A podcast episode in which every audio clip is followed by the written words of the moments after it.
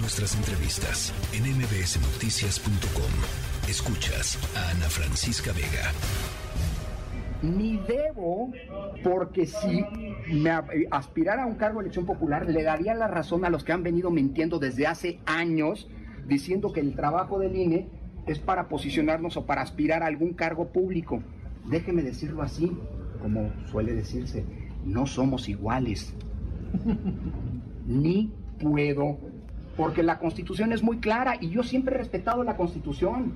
La constitución en el artículo 41 dice que todos los que hemos sido consejeros electorales no podemos ocupar un cargo en los poderes cuya elección, en cuya elección participamos, o sea, nada de embajada ni nada, ¿no? No puedo, ni quiero, bueno, ayer se los platicábamos, estábamos escuchando la voz de eh, Lorenzo Córdoba, presidente nacional, presidente del, Instituto Nacional Electoral. Eh, lo platicábamos en una reunión, los consejeros del INE eh, fueron al Senado y ahí pues expresaron ellos y funcionarios técnicos del INE pues sus preocupaciones ante esta avalancha de cambios que se viene con la entrada en vigor de la reforma electoral, el llamado Plan B eh, promovido por el presidente López Obrador, incluyendo, lo han dicho en varias ocasiones, lo repitieron ayer, el posible riesgo en el que se pondrá el desarrollo del proceso electoral federal del 2000 24.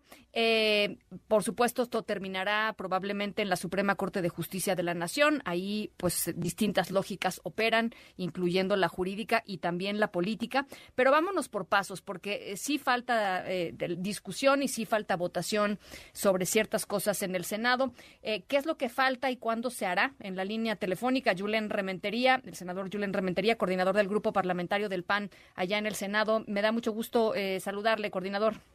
Hola, muy buenas tardes, San Francisca. Me da mucho gusto también saludarte a ti y desde luego saludar a toda la audiencia. A ver, ¿qué falta? Pues mira, lo que falta es llevar a votación eh, una minuta que viene de regreso, modificada, por cierto, lo que habíamos aprobado en diciembre en la Cámara de Senadores. En la Cámara de Diputados recordarás, recordar al auditorio que el presidente dijo, no estoy de acuerdo con esta cláusula o este artículo que permite la vida eterna a los partidos pequeños. Y entonces los obligó de alguna manera a modificarlo y esa modificación implica necesariamente que vuelva al Senado. Hay que decir a la gente que lo único que falta, el único artículo por el que estaríamos discutiendo y votando es por ese, exclusivamente en lo que se conoce como el plan B de, esta reforma electoral.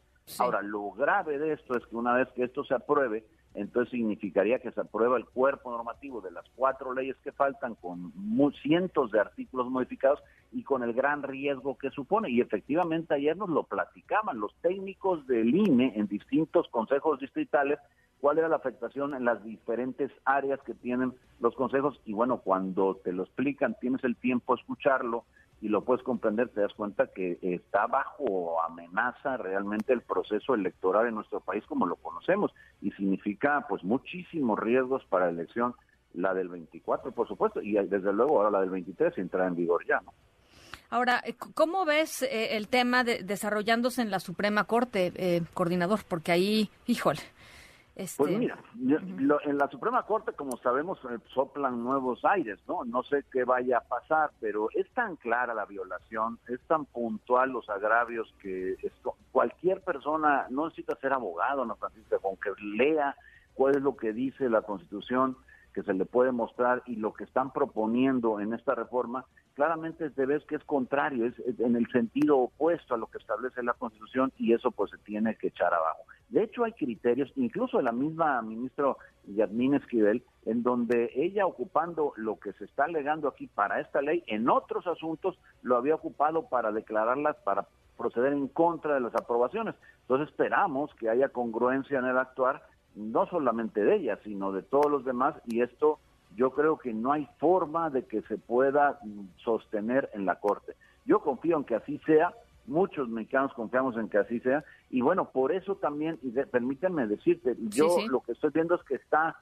retrasándose la discusión de esto para que no se tenga la posibilidad de imponerlo como lo, lo impondrían Morena y sus aliados, antes de la marcha o de la concentración del 26 de febrero, en una clara estrategia por tratar de minimizar el tema y que no esta, esta aprobación forzada de Morena y sus aliados pues prenda más a la sociedad y la marcha, si iba a ser de un determinado número, pues se multiplique por dos, por tres o por quién sabe cuántas veces.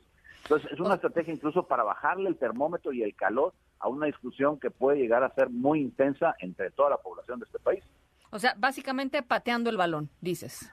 Exactamente, es que yo lo que veo es, no hay una razón por la cual, y más como están acostumbrados ellos a hacerlo, para que estén dándole tanto tiempo a discutir algo y que además lo tienen ganado porque solo necesitan mayoría simple, no ocupan a la oposición para, para aprobarlo, lo van a hacer, pero pareciera que lo quieren hacer en una estrategia, hacerlo posterior a la fecha de la, del 26 de febrero, que es la concentración convocada por la sociedad civil, para que el tema no, no cobre efervescencia en la población y entonces pues vaya a la, a la marcha menos gente.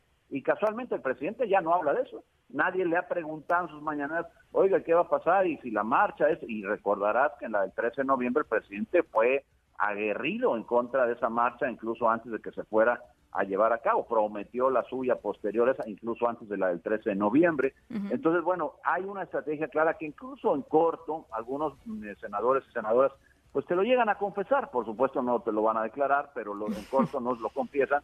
Y es esto una estrategia para, saben que la van a aprobar, saben que la pueden aprobar el día que quieran, lo único que están es apateando el bote, como dices, y haciéndole, por, por cierto, un favor algunos senadores que son afines a, pues en este caso, a, Claudia eh, para poder, pues realmente no hacerla quedar mal si la concentración resulta que es una concentración del tamaño que ya se tuvo el 13 de noviembre, que incluso podría ser hasta mayor, y ojalá si fuera. ¿Te parece que la convocatoria está jalando? Yo creo que sí, pero ¿sabes lo que pasa? Que ellos están apostando a no tocar el tema, a no discutir, a no hablar de ello. El presidente no toca el tema con tal de que no se no se prenda la gente, perdón la expresión, y entonces y acudamos todos allá como se sucedió en aquella ocasión, porque en aquella ocasión era lo del INE no se toca, pues fue un tema en el que estaba en todos los cafés, en todas las mesas, en todas las casas, ¿no? Hablándose de ello, ¿no? Ya. Bueno, oye, rapidísimo, porque sé que es otro de los temas que traes y me parece importante ponerlo también sobre la mesa, que es el tema de los eh, del INAI, del Instituto Nacional de Acceso a la Información, eh, y el tema de la conformación, digamos, de, del pleno de los de los de las personas que conforman el pleno del INAI. Eh, platícanos un poco de qué se trata esto, cómo está el asunto de, de que podría ser paralizado, digamos, por una decisión, digamos, de, la mayoría de, de Morena y sus aliados. Pues sabemos todos que al, presidente no le gustan los órganos constitucionales de control. El INAI es uno de ellos, el de acceso a la información, es el que permite a los ciudadanos de este país, periodistas o no, investigadores o no, tener acceso a lo que está pasando en la cosa pública en el gobierno. Y el INAI funciona con un consejo que tiene siete integrantes. La ley dice que tiene que funcionar con cinco al menos para que sea válida sus actuaciones hoy tiene cinco, pero le vence el cargo a uno ahora el 31 de marzo, de forma que si no renovamos los dos que faltan para completar su pleno de siete, cuando termine su plazo, su vigencia en el nombramiento, este que es el quinto, bueno, pues a partir del primero de abril tendría solamente cuatro integrantes y el INAI no podría sesionar válidamente. Y entonces eso pone simplemente en entredicho la propia existencia del INAI. En otras palabras, lo matan de inanición, simplemente lo destruyen. Y eso, pues la afectación que tendría para la transparencia, para el acceso a la información, pues es tremendo, porque no hay ningún otro organismo en este país que obligue a ninguna autoridad en ninguna parte del, territorio nacional a que te entregue información si no es a través del INAI. Y entonces pues estaríamos a ciegas todos los ciudadanos con lo que pasa en cualquier actividad de cualquier dependencia del Estado mexicano. Bueno, pues estaremos eh, estaremos en esos dos temas. Gracias, eh, coordinador. Te aprecio mucho la llamada. Muchas gracias a ti, Ana Francisca. Un saludo a todo el auditorio. Que te muy, muy buena, tarde. muy buena tarde. La tercera de MBS Noticias.